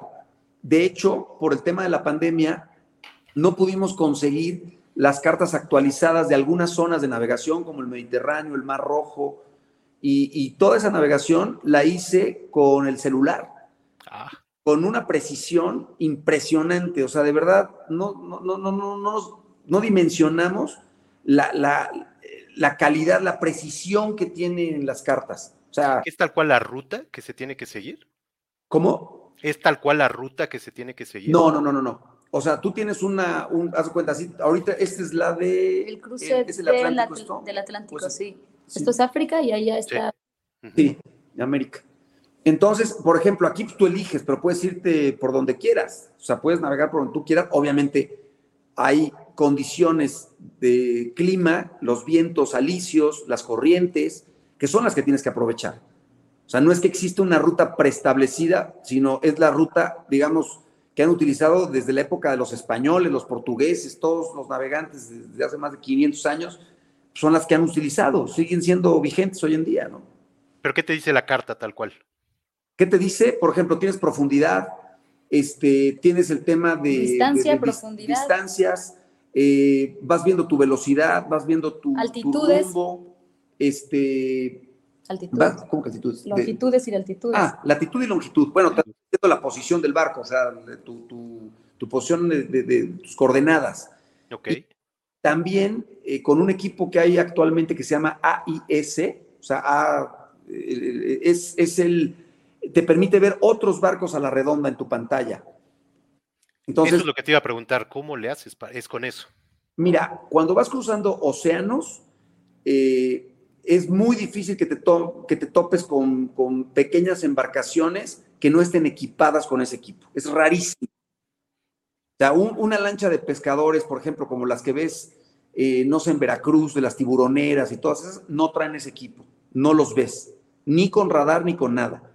Pero un barco, un carguero, eh, barcos grandes que están haciendo un cruce oceánico, traen ese equipo. Entonces, pues es de gran ayuda porque te avisa, tú le pones las alarmas y la distancia de, proximidad a la que quieres y entonces te va avisando cuando, cuando entra en el perímetro de alerta, eh, por ejemplo, tú lo puedes poner a 5 millas o a 10 millas o a 20 y en cuanto entra un barco en ese, en ese perímetro, suena una alarma y te dice que, que tienes un barco que se aproxima o que va en rumbo de colisión. Entonces, eso te permite que no te sorprendan dormido o que no te sorprenda, este, de repente volteas y ya traes un, carguero de, de, 300 pies atrás de ti, ¿no? Sí, te da tiempo de, cambiar rumbo si es necesario. Ok. Eso justo también les iba a preguntar. Eh, ¿Cómo era en la noche? ¿Cómo, ¿Cómo dormían? ¿O cómo alguien estaba al timón siempre? ¿O cómo es ahí? Mira, la teoría te dice que siempre debe haber alguien de guardia en el barco. Todo, permanentemente alguien tiene que estar despierto. La realidad es que en los océanos, por ejemplo, Pacífico y Atlántico, la posibilidad de que te topes con un barco es muy baja porque es inmenso. O sea, sí, los ves en tu, en tu pantalla, pero están a 50 millas, a 100 millas, o sea, están lejos de ti. Entonces, eh, el que veas un objeto flotando en el mar en la noche, uff, es no lo ves. No lo ves, no lo ves. Entonces, este barco nos permitía que en caso de que hubiera un tronco flotando, una ballena, un contenedor, un container que van semisumergidos que flotan, sí, claro. le puedes pegar. Pero la realidad es que si vas en un barco de la resistencia de este, sabes que aunque le pegues algo, tienes una posibilidad de salir avante muy alta. Se puede abollar. Se puede abollar, pero que se te haga un hoyo y que hagas agua y por ser aluminio. muy difícil, muy, muy difícil. Entonces, ya también, yo venía de todos modos alerta y venía ahí en la bañera, pero sí me echaba mis buenas eh, dormidas, este, y, en cuanto sonaba una alarma, ¡pum! O sea, estás alerta, aún dormido estás alerta. En los, los cruces más largos, bueno, no todos. En los océanos. Pero en, el Pacífico, en la primera pierna y el Atlántico, la pierna más larga, este, venían, venían acompañándonos algunos amigos ah, entonces de esa forma los hombres los, ¿no? hacían, las, hacían las guardias, normales hacer las guardias y entonces se quedaban tres horas cada uno, ¿no? En, vigilando. Cuando hacíamos navegaciones cortas, había, había veces que yo le ayudaba a hacer un, yo soy desvelada, entonces yo me quedaba hasta más tarde y luego lo despertaba y él se quedaba a cargo. O sea, de cuenta ya se quedaba de guardia hasta las 12 y, de 12 a toda la noche me echaba yo de guardia. Sí, o sueño, pues le decía, oye, estoy aquí, yo veo, ¿no? Tranquilo, duérmete un ratito. Así, como que no tuvimos nunca una cosa estipulada de, de horarios y de reglas. Y durante el día, pues todos íbamos un poco viendo, y, pero realmente el barco además está muy cerrado entonces, tampoco, tampoco tiene una visibilidad, este, no vamos abiertos, o sea, vamos súper protegidos dentro de la bañera. Este, Ni te mojas. Realmente, pues tienes que levantarte y observar un rato y, ver para los lados. Pero cuando llegábamos a ver un barco, lo veíamos pues así en el horizonte lejísimos y si se llegaba a acercar nos avisaba el, el, el plotter y ya revisábamos dónde estaba y nos movíamos o continuábamos con nuestro rumbo dependiendo. Ok, ok, ok, ok. Déjenme ver Ah, bueno, esto era lo que yo les, justo en la noche, que esa foto la tomaste tú, ¿no, Berna? Sí, claro. Y decías, quién sabe qué está haciendo, pero está ocupado. Sí, sí, sí, sí. Y bueno, algo que quería justamente platicar es cómo era el día a día, eh, cómo era un día normal. Aquí vemos cuando le estabas cortando el pelo, eh, creo que no sé si es vital, eh, lavando los trastes, la comida, bañándose, ¿cómo era? Platíquenos cómo, cómo era vivir ahí en alta mar. Es muy, muy monótona la vida en un barco. Realmente vas haciendo lo mismo el día a día, día a día. Y esa monotonía también te permite que, que pues, puedas estar así por mucho tiempo, ¿no? O sea, no te, no te genera frustración, ya sabes que te vas a despertar y, es casi, casi rutinario el tema, ¿no? ¿Cómo era? A ver, platíquenos un día, ¿cómo era? Yo siempre tuve algo que hacer, o sea, no, todos. tuve, tuve, sí, todos, pero, pero, pero bueno, en mi, en mi responsabilidad de mamá y cocinera y así, este, siempre tenía algo que ir haciendo, entonces pero bueno, un día normal nos despertábamos y era una delicia porque nos despertábamos con el amanecer, nos tomábamos un café, platicábamos un rato, luego había que preparar el desayuno, desayunábamos como en una casa porque el velero tiene todo para, para preparar como en casa. Bueno, ya, nada más son las ganas que tienes de hacer las cosas, ¿no? Entonces, por supuesto, siempre había alguna fruta este, y, y pues huevitos o lo que sea.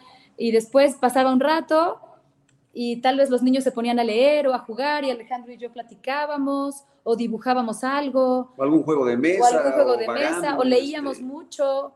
Teníamos, este, o íbamos planeando algo más, ¿no? Como, bueno, ver, después qué vamos a hacer, este, hoy, o Alejandro revisaba siempre la meteo, constantemente estaba revisando la meteo. Que el barco viniera bien, que... Si había, el barco siempre, el, Alejandro constantemente traía una antenita que le decía, ya empezó a soplar más viento, entonces me llamaba y abríamos la vela, más o, la, o ya se fue, ya se apagó el viento, reducíamos vela. Todo el tiempo en la navegación hay algo que hacer. Este, el capitán es el que va alerta todo el día este, en, cuanto a, en cuanto a lo que se necesita para navegar, para el velero, para avanzar, este, por seguridad, por todo. Yo me hice mucho más cargo de, lo que me tocaba como, como, De la casa. De la casa. Pero sí, se te va el día, la verdad es que se te va el día. Luego comíamos, luego en la tarde, pues siempre veíamos un ratito el atardecer, que siempre nos gustaba y ya sabíamos que después del atardecer tocaba cenar. Claro. Previo a eso, pues ya la habíamos preparado la cena, ¿no? Y cenábamos y a dormir, o sea, nos dormíamos temprano. Este, bueno, sobre todo los niños los mandábamos a dormir más temprano, Alejandro y yo nos quedábamos escuchando música, o sea, nunca tuvimos prisa por, llegar a ningún lugar eh, y eso es algo que, que yo sigo agradeciendo y valorando muchísimo porque no importaba, una vez que estábamos navegando, sabíamos que no importaba si era unos días o más días, eh, este, íbamos ahora sí que a favor del viento este, y, y, con, y, con, y, con, y con las condiciones siempre ideales para, para tener una navegación lo más tranquila posible. Y pues ya, eso era nuestro día a día, realmente era tranquilo, ¿no? Siempre estábamos ocupados, pero, pero muy rutinario, muy rutinario. Muy rutinario. Ok, ok. Tocaron tres temas que quisiera platicar. Una es lo de la vela. Eh, ¿En todo momento se usa la vela o también motor y van ahí mezclando o cómo es? Depende también la zona y obviamente si hay viento o no. Por ejemplo, Indonesia fue un trayecto pues, poco más de mil millas de, recorrido en el cual pues, tuvimos dos o tres días de viento en dos meses o en tres meses casi. Sí, fue un poquito desesperante. Entonces ahí sí te puedo decir que Indonesia lo recorrimos prácticamente a motor. A motor. Ok. Salvo algunas navegaditas ahí que algo soplaba de viento. Pero pues bueno, la idea en un velero es que trates de hacer lo más posible a vela, ¿no? Aunque el barco también eh, estaba bien equipado con el tema de autonomía, porque con los motores tienes 15 días eh, de autonomía. Este Entonces, este velero. Entonces, 15 eh, días de autonomía es muchísimo, casi, casi puedes pasar el, Atlántico a motor prácticamente. Y pues obviamente lo que le cabe son 1.500 litros de, combustible, que es muy, muy grande comparado con otros veleros. El promedio de los barcos anda alrededor de 500 litros, un barco equipado para navegación, digamos, de, travesía, 500 litros, y este traía 1500. Entonces, eh, eh, vaya, es un, es, un barco para expedición. Y por ahí leía que justamente, eh, pues eso es lo grandioso de un velero, que se apaga el motor y que escuchas el mar y todos los sonidos, ¿no? Todos los ruidos que hay por ahí, que eso es... Con motores sin motores. No, claro. siempre era un placer. Porque además huele a diésel y todo. O sea, más bien, más bien, cuando teníamos que prender el motor era una lata. Sí. Porque la mayoría del tiempo íbamos a vela Alejandro siempre tratando de cachar el mejor viento, el mejor viento. Este, o sea, nunca, nunca nos dio flojera, era eh, este, tener que utilizar las velas. Aunque viniéramos cansados, ¿no? Se es una obligación en, un velero. Entonces, primero, la, primero a vela. Ya si, ya si de plano no había manera. No, no hay viento y no está modo y no está cómodo. Claro. Y olvídate, tampoco, ahora sí que te no, no tiene que ser un tema tan, tan este, purista de... Estricto, ¿no? A todo el tiempo. El otro tema es la escuela, que creo que por ahí mucha gente les cuestionaba, ¿no? La escuela no tenían horarios de escuela, más bien la escuela era el mar y los lugares que visitaban, me imagino, ¿no? Sí, intentábamos hacer cosas de matemáticas, o sea, más bien sacar los libros de matemáticas, este, Alexa se dedicó muchísimo a leer, los tres niños aprendieron a hablar inglés, cosa que fue como una auto, fueron autodidactas con, con el inglés, se fueron sin saber y de pronto ya hablaban los tres y hablan súper bien, impresionante leen en inglés, o sea, yo, yo como que de verdad estoy muy agradecida con ellos por la manera en la que, o sea, sí. La madre necesidad. Que ellos aprendieron. mi abuela. Exacto. Tratamos de no perder el hilo de las matemáticas nada más. Lo demás, pues venía un poco, todos tenían que leer porque también había, había momentos en los que eso era la actividad, punto. Em, y nos despegamos del sistema, realmente, nos, nos soltamos amarras del sistema para que además en cada lugar aprendiéramos del lugar donde estábamos este, parados. Entonces nuestra... Una educación de campo. Fue una educación de campo, sí. Exacto. llegábamos, hacíamos una investigación, íbamos al museo local, obviamente, este, Alejandro, Alejandro, Alejandro sabe mucho de historia, entonces nos iba narrando de Magallanes, de Cristóbal Colón, de la batalla de Lepanto, de los egipcios. De Trafalgar, de, todo. Sí, luego Alexa se clavó con los griegos y nos dio ella, ella a nosotros una cátedra de los dioses. padre. Y entonces fue súper enriquecedor de todos lados. Eh, Diego aprendió, siguiendo a su papá para todo, aprendió a hacer cosas, nudos náuticos este, a utilizar herramientas, cosas que pues no te las va a dar la escuela en un, ¿no? En un, en vaya, en una, en una dinámica escolar, ¿no? Totalmente orgánico todo, ¿no? Muy orgánico. Fue muy orgánico, fue muy positivo. O sea, no, por supuesto, ahorita, ahorita los niños tienen que hacer un, repaso y un, y un este, para que, lo, que, los nive, que, los nivelen, que los nivelen académicamente para poder, para poder fluir en la escuela. Claro no, pero tienen conocimientos que están muy por encima de, del común, vaya, de la mayoría de la gente, ¿no? Eso va a ser lo complicado. Ahora, ¿dónde van a, en qué grado ¿no? los van a poner? Van al grado que les corresponde por edad, pero pues, obviamente ya tuvieron una experiencia de pues, cuántos niños en el mundo pueden decir que a los 12 años o a los 13 años pues, ya le dieron la vuelta al mundo, ¿no? O a los 7, como el caso de Vita. Exacto. Muy, muy poquitos. Oigan, traigo dos temas. Bueno, traigo muchos, pero traigo dos que quiero platicar. Sé que están con unos amigos y ya no los quiero interrumpir tanto, pero traigo dos temas nada más que quiero platicar con ustedes. Una es los apoyos y cómo fondearon todo esto, que me imagino que uno de estos fue pues lo que hacía Berna, las bolsas, las prendas que vendían, eh, pero ¿qué otro, cómo fue que fondearon todo esto? Bueno, esto, lo primero fue, eh, eh, el proyecto inicial era a través de, de la empresa, ¿no? O sea, la idea pues, es que yo siguiera recibiendo mi sueldo mes con mes, bueno, quincena con quincena o como fuera el tema. Claro.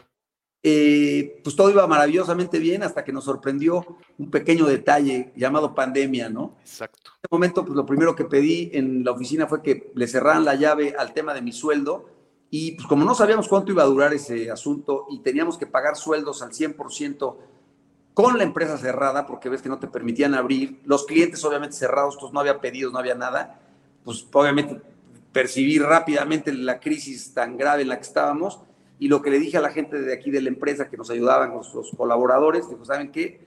Lo que hay es 100% para ustedes, vamos a ver cómo lo detonamos y que cada quien nade por su vida, ¿no? Y entonces ahí le dije a Berna que pues teníamos un gran reto por enfrente, ¿no? Enfrente de nosotros, que no teníamos patria, estábamos prácticamente anclados en la costa de Egipto sin poder bajar. Y le dije, si logramos hacer negocio eh, con las condiciones en las que estamos, realmente únicamente con nuestras variables y con lo que tenemos alrededor, pues quiere decir que no nos vamos a morir de hambre en ningún lugar del mundo. Bueno, ¿qué teníamos a nuestro favor? Pues los materiales eran las bolsas, la tela de una vela rota, el talento de Berna para pintar, eh, las redes sociales que se habían ido generando a lo largo de toda esta experiencia.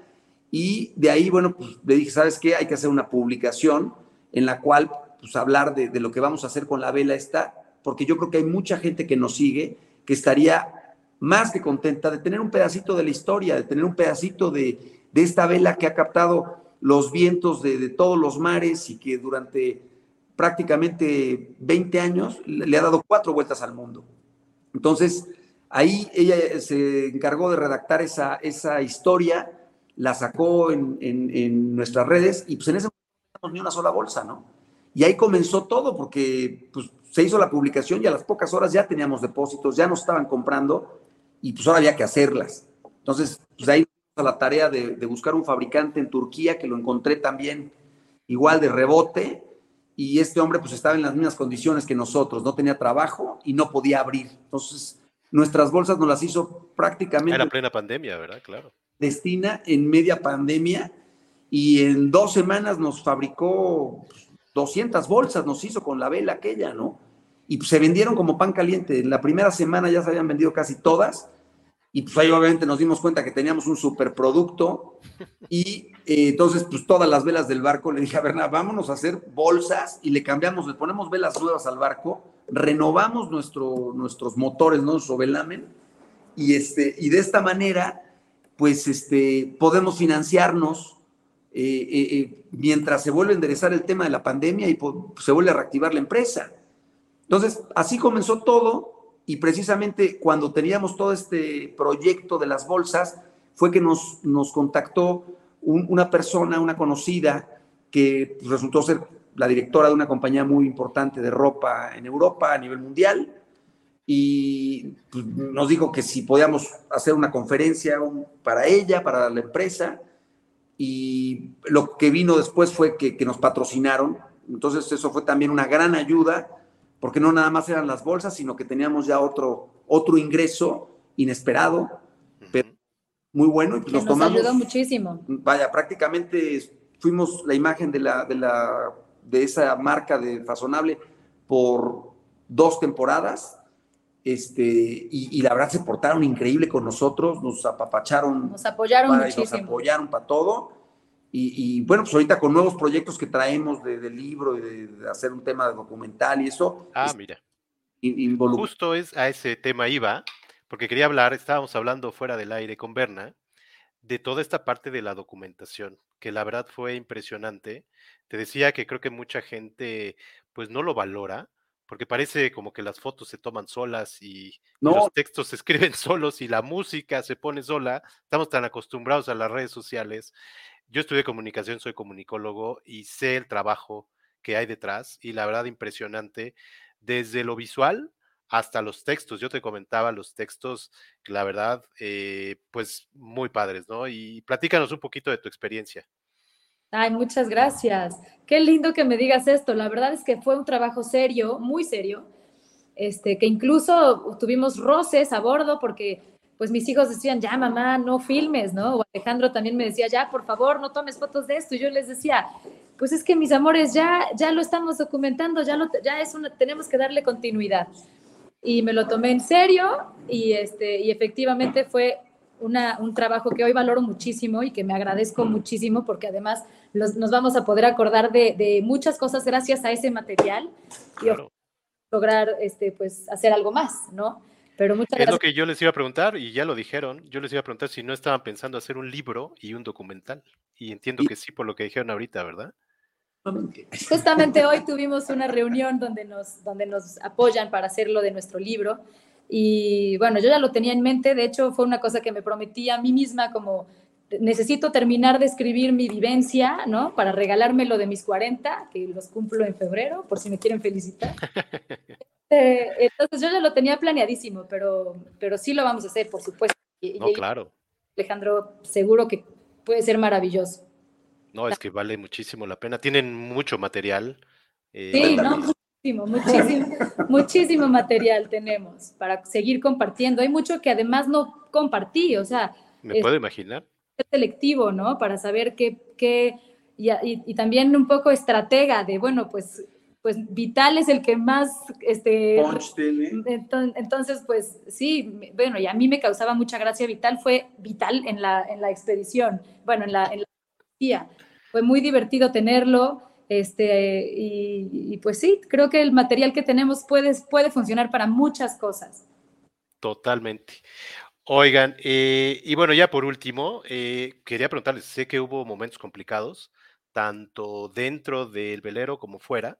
Eh, sé que hubo por ahí un par de muertes importantes para Alejandro y también que varias rutas fueron peligrosas, ¿no? Platícanos de eso y con eso ya terminamos. Yo. Tú, claro. Sí, sí, sí. Pues sí, mira, la verdad es que cuando nos despedimos en Acapulco, vaya, eh, por ejemplo, con mis papás, pues era, era totalmente real el que, el que pues, había una alta posibilidad de que no nos volviera a ver, ¿no? Por la edad de mis papás. Mi papá tenía 89 años cuando nos despedimos.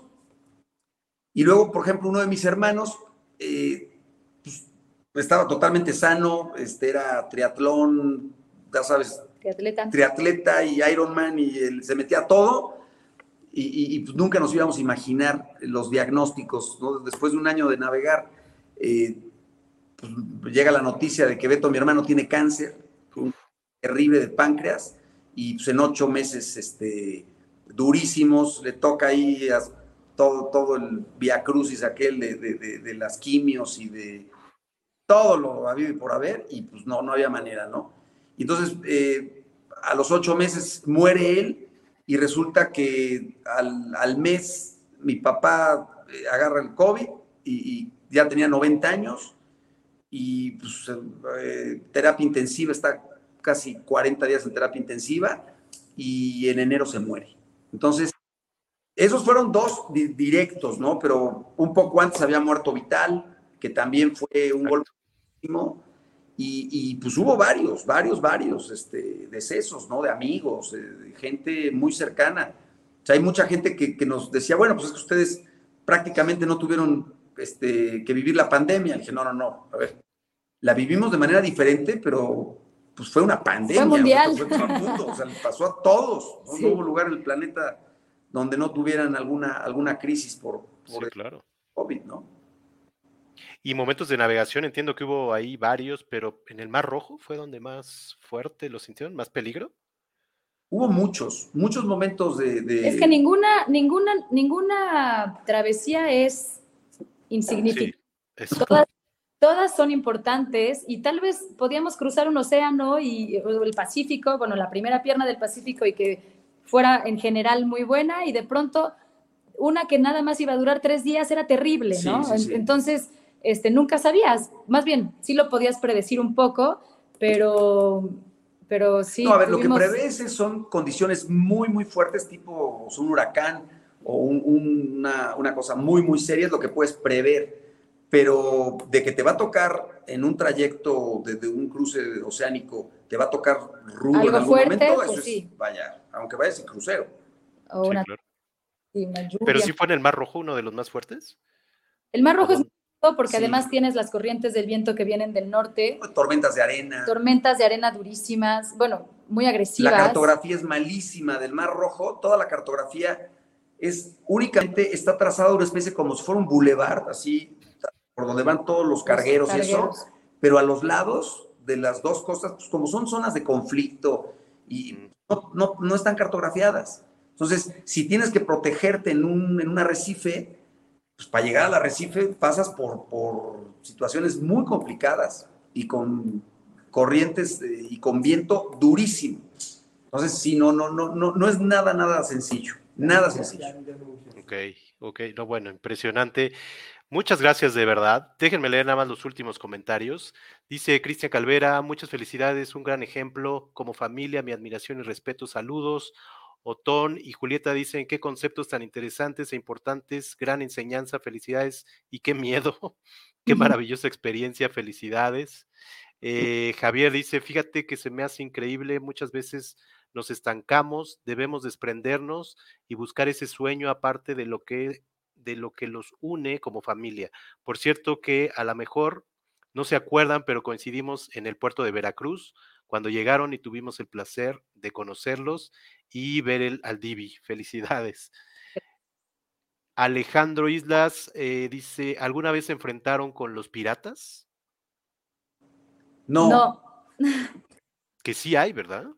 Sí hay en algunos lugares del mundo, este, pero es más el negocio del miedo lo que sigue anunciando que existen los piratas a que realmente... No, pero sí hay zonas de, piratería serias. Pero, pero no nos tocó verlos, la verdad.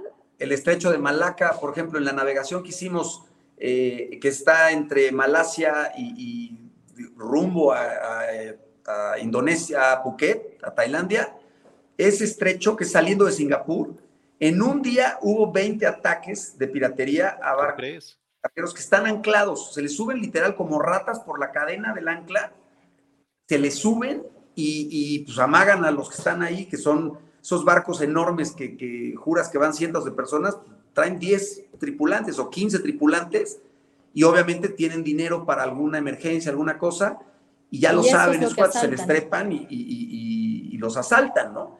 Pero así como de película de que van navegando y que se les pone la escalera, ya está mucho más difícil.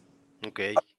En la costa de Sudamérica, Honduras, Nicaragua. Ahí está fuerte. Este, toda esa zona, sí, sí pueden ir por ti. O sea, no van un carguero, pero ven un velero o algo y se suben. Entonces, tienes que estar. Por ahí, por ahí no pasamos, por ahí no pasamos nosotros. No, la costa y ya sabes que a 30, 40 millas no te ven, ¿no? Claro. Dice por acá eh, Beatriz, que es mi hermana y que fue la que tuvo el vínculo contigo, que le agradezco mucho. Eh, dice, me quedé con ganas de una bolsa. Espero que sigas con ese proyecto. Con mucho gusto, claro. Contáctame por Instagram y yo ahí te digo qué, hacemos. dice Alejandra, Alejandro Islas, es decir, tuvieron el riesgo de enfrentarse con embarcaciones en aguas internacionales que deseaban quitarles comida, bienes, etcétera. No, ¿verdad? Sí hubo alguna que tuvimos algún intercambio que nos pidieron este, cigarros y, refresco de cola, que eran Coca-Colas así, y nos mandaron ellos. Pero a este, cambio nos dieron unos pescados maravillosos. Mira. Pero si en, en plan de asustarnos, tal vez habríamos pensado que era un ataque, pero bueno, tuvimos como la apertura para decir, a ver, ¿qué pasa? ¿Qué quieren estos cuates que ahí vienen siguiéndonos? Y resultó que solo querían hacer un trueque. Mira. Interesante. Alejandro Islas está muy interesado, creo que quiere hacer alguna navegación. Dice, ¿cuánto cuesta una embarcación como la que fueron? ¿Qué marca de velero usaron? ¿Quién es más aventurero de la familia? Yo, yo, no, no es cierto. no. embarcaciones hay de todos los precios, es como los coches, ¿no? Y también depende el año y depende... Este barco realmente fue un garbanzo de a libra que nos encontramos. No, no es un barco de, de serie, lo hicieron a mano, entonces pues, fue una chiripa ese velero. Sí. Pero también vimos gente que, iba navegando con un presupuesto bajísimo. Te estoy hablando tal vez de barcos que no rebasaban los 150, 200 mil pesos, o sea, de verdad, muy, muy económicos para, para, lo, para esa misión. Pero bueno, también con iban... presupuestos de, de, de, de 300 dólares al mes, Ay, ups, se les acabó la pila, creo. Justo estábamos terminando. Déjenme ver si, si se pueden unir. Estábamos a punto de despedir. Denos un segundito. A ver si. Escríbanos, escríbanos. Ya prácticamente estábamos terminando. Pero si no, creo que lamentablemente vamos a tener que despedir. Pero... Denme un segundo. Porque creo que si se las acabó, tampoco van a ver mi WhatsApp.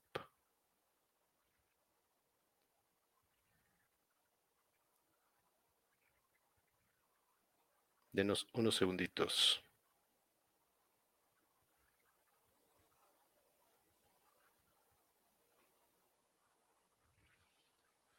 Pues bueno, como ven, interesante, ¿no? Esta vuelta, este recorrido al mundo que hace esta familia, la primera familia mexicana que recorre el mundo en velero. Por ahí síganlos, síganlos en Instagram. Eh, yo por aquí tenía muchísimas fotos de las que publicaban, las voy a ir pasando. Eh, pero bueno, tienen toda una historia ahí. Eh, qué maravilla de aventura, dice Alejandro Islas. Voy a ir pasándolas rapidísimo en lo que, en lo que, a ver si se pueden conectar, pero este es un compendio de todo lo que vivieron.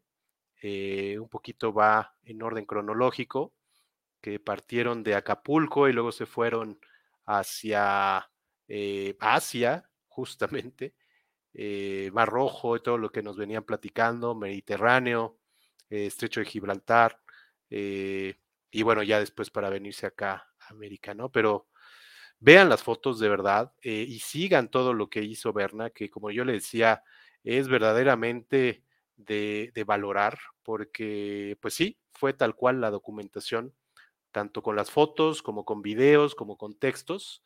Eh, y bueno, ustedes pueden ver ahí en, Instagram y en, y en Facebook. Eh, y bueno, ya estaremos, ya estaremos muy atentos a lo que nos dio la premisa el día de hoy, que es un libro y eh, también un documental que me imagino con todas estas imágenes que, bueno, imagínense cómo, cómo va a estar. Eh, aquí está todo lo que vivieron en el canal de Suez, en el Mediterráneo, en Éfeso, eh, Turquía. bueno, ustedes, de verdad, yo estuve varios días eh, viendo todo lo que publicaban y todo lo que vivieron. Y de verdad es impresionante. Eh, recorrieron más de 30 países. Eh, entiendo que fueron 30 mil millas náuticas. impresionante, impresionante. Y bueno, aquí pueden ver pues todo lo que, lo que documentaron, todo lo que recorrieron. por ahí es proyecto Soltando Amarras. lo pueden tanto en Instagram como en Facebook. Eh, parece ser que sí tienen problemas para, para conectarse. Pero bueno, lo último que, iba a comentar con ellos fueron tres cosas que me habían llamado la atención. Una, que eh, pues no, era, no estaban de vacaciones, ellos mismos lo sabían, estaban trabajando y viviendo esta experiencia y, que el capitán era un capitán, no era el papá de, los, de los niños ni el esposo, era realmente el capitán y era el que eh, pues ponía orden, eh, incluso él decía que era el tirano, el tirano de la embarcación, pero bueno, tal cual se le, se le, le llamaban como capitán y lo obedecían como capitán. Y la última fue eh, lo que platicaba el capitán Alejandro con sus hijos cada que bajaban a, una, a un sitio, a, a una marina y recorrían el lugar, él les decía que estaban representando a México y que cualquier cosa que hicieran eh, no era ni la familia ni ellos, sino que representaban al país. Entonces eso también me llamó mucho la atención eh, de cómo, cómo veían pues todo este viaje y todo lo que eh, estuvieron haciendo en todos los lugares donde, donde bajaban, ¿no? Pues voy a terminar de pasar estas imágenes y con esto nos despedimos. De verdad, muchas gracias a todos los que nos vieron o escucharon, ya sea en vivo o en las grabaciones.